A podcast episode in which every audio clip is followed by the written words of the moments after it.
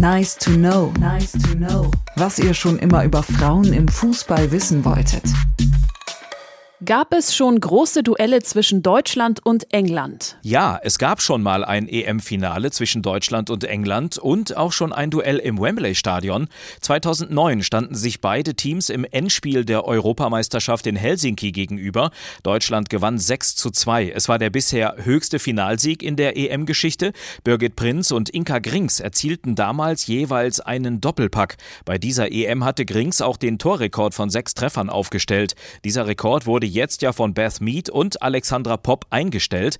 Das Freundschaftsspiel vor rund drei Jahren im Wembley Stadion hat auch die DFB 11 gewonnen. Damals war es ein Rekordspiel vor über 77.000 Zuschauern. Den Siegtreffer beim 2 zu 1 schoss Clara Bühl in der 90. Minute.